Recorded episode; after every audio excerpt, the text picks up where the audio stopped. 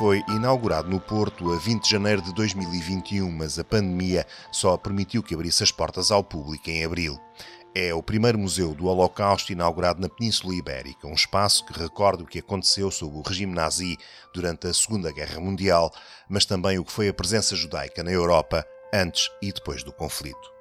Neste podcast, vamos fazer uma visita guiada por este museu e saber mais sobre a comunidade judaica do Porto, que tutelou a sua construção e que em 1940 foi confrontada com a chegada de refugiados que tentavam escapar à guerra e ao avanço do nazismo.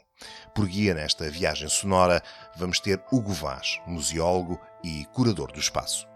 E, e lembro-me deste, deste relato uh, de um senhor, agora não me recordo o nome, mas tenho isso escrito, que, que, que, dizia as pessoas em Portugal não faziam ideia do que é que se estava a passar, de onde é que nós vínhamos, tinham a ideia que estávamos a fugir, estávamos a fugir da guerra, uh, mas não sabiam exatamente porquê, não sabiam exatamente o que era um judeu, o que é que estava a passar com os judeus. Uh, mas é interessante, ele dizia que de facto foi extremamente bem acolhido pelas pessoas.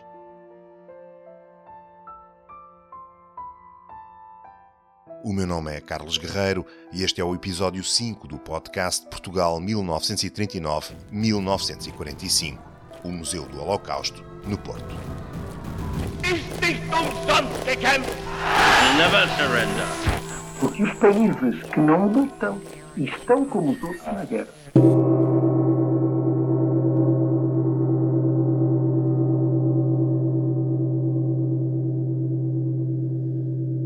Educação e a sensibilização para as questões relacionadas com o Holocausto são o principal objetivo deste museu construído no Porto, uma cidade que surge poucas vezes referida na rota dos refugiados que entraram em Portugal, mas cuja comunidade, como iremos ouvir, tinha fortes ligações com aqueles que chegaram ao nosso país. Para nos ajudar a fazer a ponte entre o passado e o presente, damos então lugar à conversa com Hugo Vaz. O Museu do Holocausto do Porto um, é, um, é um organismo tutelado pela comunidade judaica do Porto, portanto faz sentido que seja na cidade onde esta comunidade se encontra. Um, e o porquê agora? Uh, no fundo, uh, nós pretendemos ir uh, ao encontro do reto lançado pelo projeto governamental Nunca Esquecer em torno da memória do Holocausto, e que, aliás, teve as suas linhas orientadoras definidas no ano passado. Uh, paralelamente, existe um interesse enorme em honrar a Aliança Internacional para a Memória do Holocausto, de que Portugal é membro precisamente desde 2019. Por outro lado, nós temos uma grande lacuna, que é o seguinte: nós temos uh, muitos documentos e alguns objetos deixados pelos refugiados na Sinagoga do Porto durante a Segunda Guerra Mundial e que, na realidade, nunca foram uh, exibidos ao público. Portanto, era também, realmente, nosso interesse uh, exibi-los. Portanto, há, há, estes três grandes motivos uh, que imperaram na decisão de, de, de, fazer agora o museu. Então, vamos entrar uh, no museu e gostava que me fizesse, digamos, uma visita guiada pelo espaço, mesmo que seja só uh, através do som.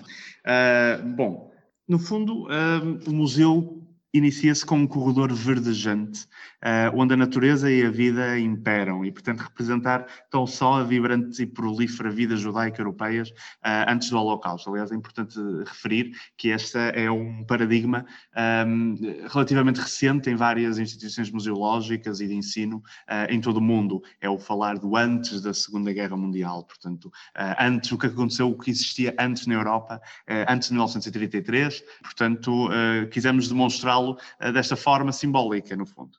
No final desse, desse, corredor temos uma instalação, que aliás é a imagem representada no logótipo do museu, uh, é um, no fundo uma Hanukkah, portanto um candelabro de nove braços, um dos símbolos do judaísmo, aliás, e que é usado durante oito noites no ano, durante a Festa das Luzes ou Hanukkah, e que se encontra simbolicamente preso por uh, arame farpado o que nos remete precisamente para, para os guetos e, sobretudo, para os campos de concentração e de extermínio. No fundo, o que se pretendeu foi representar de forma bah, artística uh, o judaísmo e os judeus, portanto, o candelabro, presos pelo Holocausto, ou seja, pelo arame farpado. Uh, logo a seguir, temos um, como finalidade, aliás, introdutória, um pequeno excerto de uma longa-metragem produzida pela, pela comunidade judaica um, e que retrata a, a, vinda e a estadia de inúmeros refugiados judeus no Porto durante a Segunda Guerra Mundial e o apoio que cá receberam. E calculo que uh, vamos falar disso um bocadinho mais à frente. Uh, pretendemos, no fundo, contextualizar a relação da cidade do Porto uh, com, com a temática Quanto à exposição permanente propriamente dita do museu, ela começa precisamente com a entrada no campo de extermínio de Auschwitz-Birkenau, portanto Auschwitz II, eh, onde somos convidados, no fundo, a entrar no interior de uma das suas barracas. Eh, esta área foi desenhada para criar um efeito eh, de presença real no espaço, sensorial, e que, por ser das primeiras áreas do nosso museu, a intenção é fazer o visitante refletir acerca dos acontecimentos que levaram até este apogeu de desumanização e de industrialização da morte precisamente por causa de algumas polémicas que têm surgido, é importantíssimo frisar que, por mais gráficas que as imagens e os vídeos sejam, por mais realistas que as reconstruções uh, curatoriais ou museológicas ou museográficas, se quiser, procurem ser, nada disto se compara ao horror da realidade vivida à época. Uh, o conforto oferecido por um museu uh, ou por um espaço musealizado nunca será comparável a esse horror de forma alguma apenas nos poderá questionar uh, ou, ou, fazer questionar e procurar ir um pouco mais além do que vemos, do que sentimos, do que percepcionamos. Portanto, é importante frisar isso. À medida também uh, que vamos entrando uh, na, na, exposição, vamos percebendo que uh, tivemos aquela, aquela parte inicial verdejante e, e, que logo a seguir temos uh, uns espaços, ou espaços onde a escuridão uh, impera. Portanto, o museu apresenta esta separação simbólica entre o antes, o durante, e depois no final volta a haver um espaço verdejante, portanto, o depois, o holocausto. e tudo isto é perceptível através das cores utilizadas, das texturas, a luminosidade dos espaços e da presença ou ausência de, de espaços verdejantes. Uh, temos logo a seguir uh, à zona de Auschwitz II uh, um memorial que nos convida ao silêncio, à reflexão, convida naturalmente à memória de todos aqueles que desapareceram com a Shoah. Estou a falar de, um, de uma sala com dezenas de milhares de nomes representados e, que aliás representam todos os cerca de 6 milhões de judeus exterminados durante o Holocausto, uh, de todas as nações tocadas uh, por, esta, por esta catástrofe. Uh, e naturalmente também lá estão representados os nomes de familiares de membros da nossa comunidade e também eles desaparecidos durante este período. logo a seguir, no acesso à narrativa histórica, digamos assim, um, o acesso é feito através de duas estruturas de vidro. O caminho vá sinuoso, tortuoso, ladeado por duas estruturas, uh, cada uma delas com uma Sefer Torah, ou seja, um rolo da Torá, uh, que é o livro, aliás, sagrado para os judeus, e também elas simbolicamente presas pelo arame farpado com uma simbologia, um significado em tudo semelhantes ao que, ao que já falámos no início, a propósito do candelabro. Uh, é importante referir que estes dois rolos da Torá foram deixados precisamente por refugiados uh, na Sinagoga do Porto, embora não, uh, não tenhamos muita informação uh, sobre eles. Temos os registros que foram deixados por refugiados, não temos a referência de quais as famílias que os deixaram, uh, sabemos que foi no período de 40 a 41 e, portanto, não temos de facto muita, muita, muita informação. Por fim, temos a narrativa histórica, que no fundo está dividida em, em, tópicos, nos tópicos que geralmente se abordam quando se fala da temática. Todos os públicos serão naturalmente muito bem-vindos ao museu, mas ele está muito desenhado para receber os um, públicos escolares, sobretudo, e portanto, quer o discurso que é feito, uh, quer a seleção dos temas, uh, seguiu muito esse, esse, esse critério. Uh, e, portanto, temos os vários tópicos, desde o antes da Segunda Guerra Mundial, uh, passando pelo nazismo, em 1933, e pelo início uh, deste desenrolar de medidas adotadas e que se foram aliás que evoluíram e que se foram radicalizando um, e que incluíam naturalmente o isolamento, a expoliação e por fim a expulsão e depois tudo isto culmina com a Noite dos Cristais, uh, portanto o gigantesco pogrom realizado em novembro de 38 na Alemanha e na Áustria. Daqui passamos naturalmente para a solução final, portanto, o assassinato sistemático e massivo de judeus, uh, que começou uh, logo em junho de 41 com a invasão da antiga União Soviética. Uh, do fuzilamento em massa, dos, esquadrões da morte, passamos naturalmente para o assassinato industrial em câmaras de gás, que aliás se abordou logo no início do museu. É importante também referir que uh, eu estou a falar de um lado, digamos, esquerdo do museu, do lado direito é todo ele dedicado precisamente ao Porto, onde exibimos cerca de 400 fichas uh, individuais um, de refugiados que passaram pelo Porto entre 1940 e 41 e, e portanto, é algo, é, é uma parte da história menos conhecida, que ainda vai ser desenvolvida e, portanto, o museu também serve, no fundo, como um farol para iluminar uh, futuras investigações, quer do nosso lado, quer de, por parte de outros investigadores e que terão naturalmente o nosso apoio. E por fim, terminamos com ah, a libertação dos campos de concentração, o fim da Segunda Guerra Mundial e, ah, obviamente, que o museu não podia terminar sem falar dos justos entre as nações, ou seja, os não-judeus que salvaram os judeus durante a Segunda Guerra Mundial. Temos como paradigma máximo português o Aristides de Sousa Mendes. Ah, no fundo, o museu é isto. Há apenas mais uma sala, uh, que é no fundo uma sala polivalente, uh, onde aliás me encontro neste momento, um, e que serve para, para realizar conferências, mesas redondas, uh, mostras de cinema e, obviamente, exposições uh, temporárias e queremos que, portanto, este espaço seja, no fundo, o centro neurálgico do museu. O museu apenas serve para uh, lançar uh, o repto a outras instituições, a outros parceiros, para promover, no fundo, o ensino, a investigação, mas sobretudo o ensino e contamos naturalmente com, com, com, com, as escolas para isso. quando se fala de refugiados em, em, Portugal durante o período da Segunda Guerra Mundial, há sempre muita informação sobre Lisboa, Lisboa, Estoril, Caldas da Rainha, etc, etc. Uh, e é de facto muito mais raro falar uh, do que é que se passou uh, noutros sítios que não estes, nomeadamente no Porto, neste caso. Já referiu que tem, que tem, que tem cerca de 400 fichas de refugiados que passaram por aí. quem eram estas pessoas e que uhum. papel é que a cidade do Porto teve neste contexto?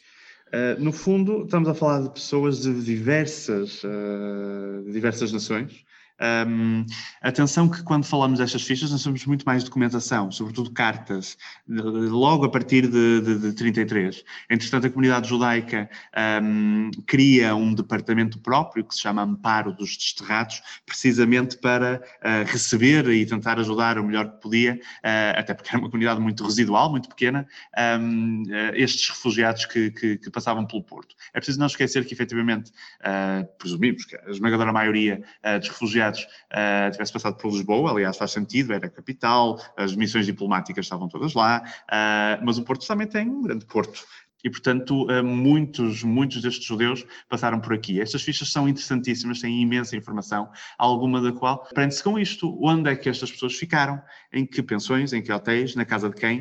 Uh, algumas ficaram mesmo na própria sinagoga, uh, no fundo, a aguardar vistos, passagens, passaportes, uh, o que seja, mas sobretudo passagens e vistos para, para, para continuarem o seu percurso. É preciso não esquecer que Portugal recebeu uh, milhares de, de judeus refugiados, uh, não se sabe ao certo o número, a maioria dos académicos estima que cerca de 50 mil refugiados terão passado pelo Porto durante a Segunda Guerra Mundial, mas é, é, importante frisar que Portugal serviu de plataforma de, de saída da Europa, portanto a esmagadora maioria destas pessoas não ficaram cá e, portanto, passavam pelo Porto uh, em trânsito para outras latitudes, sobretudo para os Estados Unidos, Canadá e uh, América Latina. Portanto, um, uh, que mais informações temos sobre essas pessoas?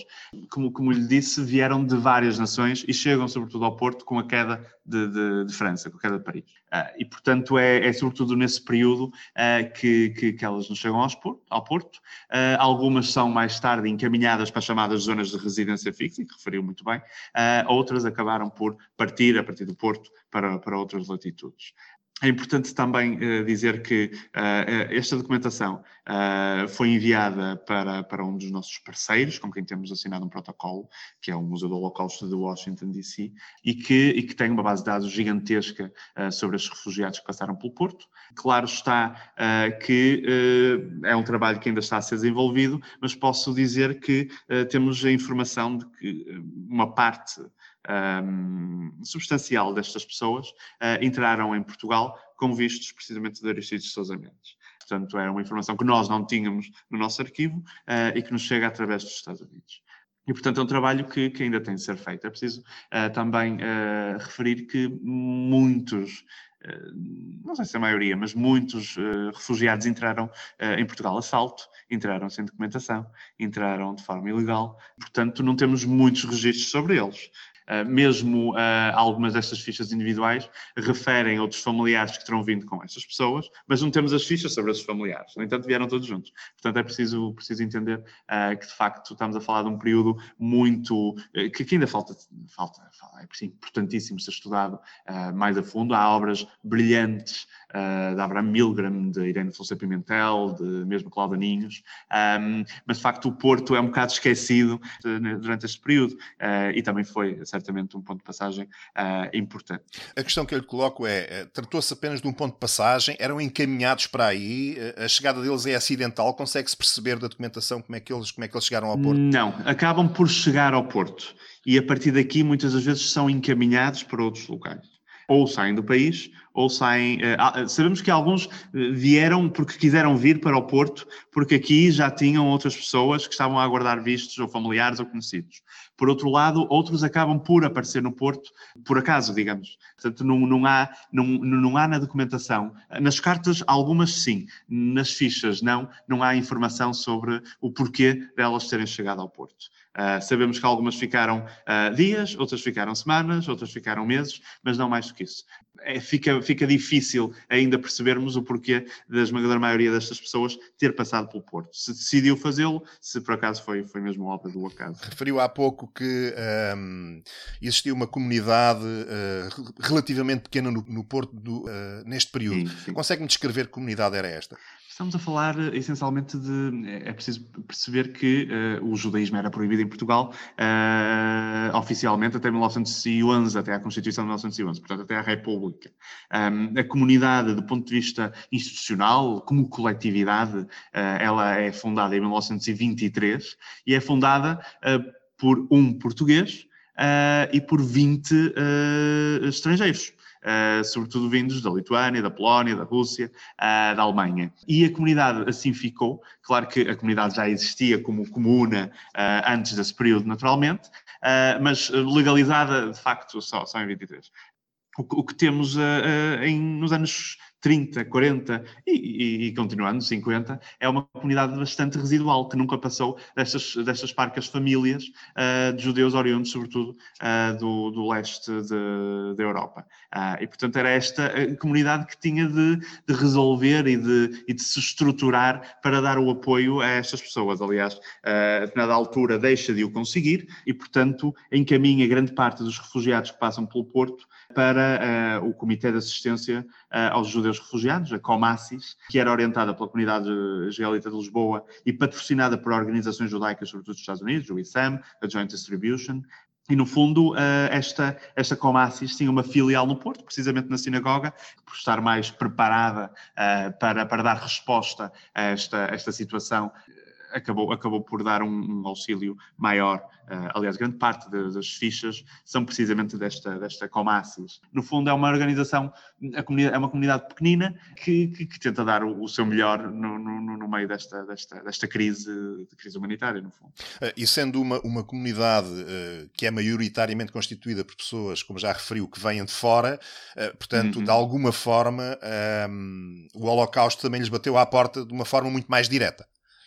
Sem dúvida alguma, sem dúvida alguma. Uh, e, e, mais do que isso, um, acredito uh, piamente que uh, muitos destes membros nossos à época, que devido à sua origem alemã ou polaca, acabaram por, por dar um auxílio, quanto mais não seja um grande conforto às pessoas que estavam a chegar e que vinham precisamente desses países sem dúvida alguma, uh, que, que, foi importante estas pessoas, no seu percurso a fugir de, daquele terror uh, que, que, que, imperava na Europa, encontrarem uh, pessoas, uh, cidadãos que vinham dos seus países, que falavam a sua língua, falavam polaco, falavam alemão, falavam o Yiddish, e portanto isso foi, sem dúvida alguma, bastante, bastante importante. E naturalmente essas pessoas, dificilmente um, um, um, judeu, sobretudo do leste, mas não só, não tem um familiar que tenha sido tocado por, este, por esta catástrofe, por esta Shoah, portanto, portanto Holocausto. Uh, e naturalmente isso aconteceu, uh, obviamente, uh, a alguns destes membros. Um, da época e que, faziam parte da comunidade do Porto, sem dúvida alguma. Eh, continuando na, na, comunidade do Porto, há ideia de como é que foi organizado? Já, já se percebeu que houve necessidade de contactar uh, outras entidades, como aliás aconteceu com a comunidade em Lisboa também, mas uh, como, é, como é que houve algum tipo de. Essa estrutura que falou há pouco, uh, como é que se organizava e para onde é que eram enviadas estas pessoas? Eram só para hotéis? também recebiam gente? havia um espaço próprio, uma zona do Porto, sei lá, de hotelaria pudesse receber esta gente toda? Uh, perceberam não. como é que isso foi organizado? O Porto, à época, não tinha uh, o, ou não conseguia dar a resposta que as chamadas zonas de residência fixa uh, podiam dar. Portanto, Figueira da Foz, Macaria, não, não, não, tinha, não tinha essa, essa, essa resposta. Uh, mas sabemos, através da documentação e dos livros imensos de registros, porque tudo era, era registado, o apoio que era dado, o apoio médico, um, o apoio a nível de alimentação, o apoio Uh, a propósito da, da, estadia. Portanto, sabemos que, efetivamente, como disse há bocadinho, algumas destas pessoas acabavam por ficar em casas de uh, membros nossos, outras na sinagoga, uh, mas uma grande parte era encaminhada para hotéis e pensões, durante, repito, um curto período de tempo. A partir de então, eram ou encaminhadas para as zonas de residência fixa, ou conseguiam, de facto, de facto sair a partir do Porto ou a partir de Lisboa. E, portanto, era, era dado esse apoio. Também era dado um apoio, atenção, uh, religioso. Parte destas pessoas vinham, vinham de, de, de locais bastante, bastante religiosos, portanto, bastante ortodoxos, sobretudo da Polónia, um, e, portanto, era dado esse apoio por parte da, da, da própria comunidade. Recordo-me de, de, ver documentos no, no, arquivo que nos falam do, uh, do envio, por exemplo, de uma, de uma Torá, lá está, uh, para a Ericeira, onde se encontrava um conjunto de refugiados, e, portanto, ia um dos nossos membros lá passar alguma festividade com eles, uh, levando consigo uma, uma, uma, uma Torá para que essa festividade ou essa, essa cerimónia religiosa religiosa pudesse, pudesse acontecer. Um, e, portanto, era também dado esse apoio, digamos, espiritual, uh, mas também material, claro. Sobretudo apoiado, como disse, pela, pelo Comitê de Assistência aos Refugiados, pela Comassis. Uh, que tipo de histórias é que, é que ficaram desse tempo? Houve gente que voltou mais tarde? Houve famílias que mantiveram contactos? Uh, uh, o, o que é que sobrou desse período, por assim dizer, depois deste tempo? Não muito, não muito. Aliás, é, é aquilo que pretendemos fazer uh, neste momento, que é nós conhecemos a história de, destas famílias até chegarem ao Porto, até chegarem a Portugal. Depois daqui conhecemos muito pouco. E, portanto, a informação que recolhemos ou, ou que nos foi enviada uh, pelo Museu de Washington uh, foi, foi bastante importante, pela Sousa Mendes Foundation, a Fundação Americana, uh, também, mas é algo que temos de continuar a desenvolver, porque não há muitos contactos, são muito parcos, Uh, e geralmente eram feitos de forma, de forma pessoal, portanto eram dirigidos a um ou outro membro, não à instituição, uh, não à coletividade. Uh, e, portanto, muito poucos regressaram, que tenhamos conhecimento, mas já que fala nisso, eu, eu, posso dizer que há, há poucos anos, recebi um conjunto de, de, de, pessoas, eh, descendentes de outras que passaram pelo Porto durante a Segunda Guerra Mundial e foi numa visita perfeitamente normal à sinagoga, porque tinham muito interesse em visitar a sinagoga, em participar nos serviços lá, eh, e no final eh, dizem de facto que a família passou por ali. E é engraçado ver houve de facto um grande choque, um grande choque cultural com estas pessoas, sobretudo com os alemães. É preciso não esquecer que a Alemanha uh, era um Estado moderno, uh, muito mais desenvolvido que Portugal era à época. Uh, e, portanto, houve de facto um grande choque cultural. Mas é interessante, a ideia que estas pessoas têm é de um Portugal bastante acolhedor. Completamente diferente um Portugal que não sabia exatamente o que se estava a passar no meio da Europa. E, e lembro-me deste, deste relato uh, de um senhor, agora não me recordo o nome, mas tenho isso escrito, que, que, que, dizia as pessoas em Portugal não faziam ideia do que é que se estava a passar, de onde é que nós vínhamos, tinham a ideia que estávamos a fugir, estávamos a fugir da guerra, uh, mas não sabiam exatamente porquê, não sabiam exatamente o que era um judeu, o que é que estava a passar com os judeus. Uh, mas é interessante, ele dizia que de facto foi extremamente bem acolhido pelas pessoas.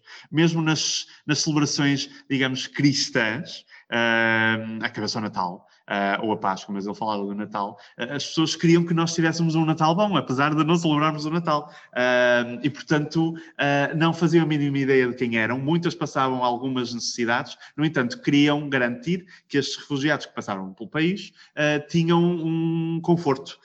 e, portanto, ele tem, tinha uma, um sentimento de gratidão à nação, a Portugal, enorme. Portanto, ele vinha, sempre que falava de Portugal, vinham-lhe as lágrimas aos olhos, daí a, a vontade enorme, a senhora já tinha idade bastante avançada, a necessidade enorme de estou a visitar Portugal, eu tenho de ir ao Porto, porque, porque sei que a minha família passou por ali uh, e, e, foi muito bem recebida. Uh, e, portanto, há, há, estas histórias muito pontuais que aparecem muito, uh, muito raramente, mas que de facto é preciso focar-nos e, e, explorar a partir de agora, sem dúvida alguma. Eu sei que enviaram documentação para os Estados Unidos. Qual uhum. foi exatamente o objetivo? Já me falou de alguns dos resultados, mas o que é que esperam continuar a fazer a partir de agora? No fundo, um, temos de desenvolver ainda mais a documentação que temos. Uh, temos de articular com uh, precisamente o, o, o pós-Portugal, Uh, e foi nesse sentido que a documentação uh, foi enviada para, e neste momento existem cópias uh, no, no, gigantesco arquivo do, do, Museu do, do, Holocausto de Washington. portanto, a nossa ideia era, e depois, onde estão essas famílias? É possível chegar até elas? porque só aí, ou só a partir daí, é que conseguimos perceber exatamente a história destas pessoas, muitas das quais certamente não, não foram parar aos Estados Unidos, era o destino final da esmagadora maioria, mas não foram parar aos Estados Unidos de forma direta, passaram pela República Dominicana, passaram por Cuba, uh, e portanto só mais tarde chegam aos Estados Unidos, que aliás tinham uma política de cotas uh, de entrada uh, à época, e portanto é, é, no fundo isso que pretendemos uh, saber, porque uh, uma coisa é, é, uma informação mais quantitativa que nós temos. Nós queremos precisamente a informação qualitativa, portanto, perceber uh, precisamente a história destas pessoas, algumas temos, outras não temos, mas sobretudo o futuro, o destino, o destino final. E, e se possível, a relação entre essas famílias e, e a Europa que ficou. Portanto, deixaram familiares para trás, o que é que lhes aconteceu, conseguiram entrar em contato com estes familiares depois da guerra, não, sabem que de facto desapareceram ou não uh, no, durante, durante o Holocausto, portanto é preciso articular um bocado esta, esta informação toda. Uh, anunciaram também uh, parcerias com outros museus do Holocausto uhum, do mundo. Uhum. Uh, exatamente o que é que está planeado, o que é que pretendem? Na realidade, o, o, museu tem um objetivo basilarmente uh, educativo. Uh, e os protocolos que foram assinados, precisamente com Moscou e com Hong Kong, foram muito nesse sentido. Como são uh, instituições que, que, desenvolvem a sua atuação mais investigação, na, na divulgação, na, na, no ensino, nós quisemos uh, aprender no fundo com eles. Uh, temos informação, ou fomos recebendo informação dos dois, sobretudo do Museu de, de, de Moscovo, uh, que nos enviou uma série de, de fotografias, de, informação, um, e que foi importante, no fundo, para, para construir, para realizar um museu. mas agora queremos articular-nos com eles, precisamente do ponto de vista educativo. qual é a melhor forma de transmitir determinados determinados uh, assuntos, a determinados públicos uh, e, no fundo, uh, tentar, como disse no início, honrar o mais possível a Aliança Internacional para a Memória do Holocausto e, portanto, seguindo aquelas guidelines desta, desta, deste organismo internacional. Um, e, e, que, portanto, estes, estes, países estão muito mais habituados a, a fazê-lo do que, do que nós, que no fundo estamos a começar agora, não é?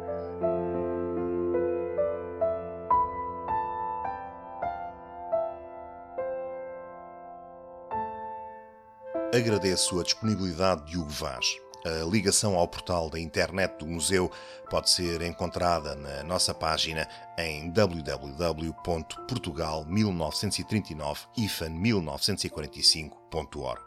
Continuamos também à procura de histórias relacionadas com Portugal durante o período da Segunda Guerra Mundial. No site pode utilizar a nossa área de contactos ou enviar um e-mail para 1939 Portugal 1945 gmail.com. Obrigado pela divulgação e pelos comentários na nossa página de Facebook, no Twitter e nas diversas plataformas onde nos ouve. A música que ouviu é um extrato de Trio for Piano, Cello and Clarinet de Kevin MacLeod e pode ser encontrada no portal filmmusic.io. O grafismo do podcast foi alinhavado pela Joana Macedo. Para terminarmos esta edição do podcast Portugal 1939-1945, recuperamos uma reportagem publicada a 22 de novembro de 1945 no jornal Diário Popular. Na primeira página e em grandes parangonas, contava-se a história de um português que estivera preso em Dachau, um dos tristemente célebres campos de concentração nazis, que nesta altura também já tinham sido notícia em Portugal. O homem chamava-se José Agostinho das Neves e era um anarquista que escapara para a França nos anos 20 e 30 do século passado. Preso primeiro pelos franceses, seria mais tarde deportado para um campo de concentração nazi.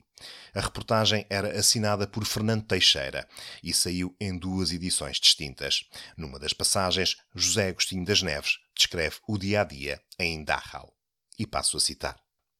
De manhã às quatro e meia éramos obrigados a levantar-nos e a sair para o pátio, onde permanecíamos todo o dia até às sete da tarde, qualquer que fosse o tempo cá fora. No inverno, o sofrimento foi doloroso. Com a chuva, a neve e o frio, e sem nos podermos abrigar, só nos restava um recurso: apertar-nos uns de encontro aos outros, como um rebanho de carneiros, e ficarmos para ali, a procurar não deixar fugir o calor que cada um de nós pudesse armazenar e ceder ao outro, sem roupa que chegasse e sem calçado, com uma temperatura de 24 graus abaixo de zero, muitos caíam sem sentidos e assim iam morrendo. Outros, com os pés gelados e gangrenados, eram levados ao hospital ou metidos como coisa inútil no forno crematório e queimados vivos. O espetáculo começou a ser tão vulgar que cada um de nós esperava a entrada no forno como o fim lógico daquela vida ilógica durante o dia, para romper a monotonia daquela vida miserável e para que os guardas não se aborrecessem, faziam-nos formar e conservar horas seguidas na posição de sentido para ver a nossa resistência e separar os que deviam partir para os trabalhos nos comandos e os que, por serem fracos, iam acabar na Câmara dos Gases, mortos por asfixia e intoxicação. Quando se fazia esta escolha, a visita, como nós lhe chamávamos, o silêncio era profundo, doloroso, Cada um de nós pensava consigo: será agora a minha vez? Os mais animosos despediam-se dos camaradas antes de serem levados para a câmara de gases e abriam a boca num sorriso em que ia todo o seu desprezo pelos nazis, aniquiladores de uma raça, de uma civilização, de um continente. Fim de citação. Obrigado por nos escutar.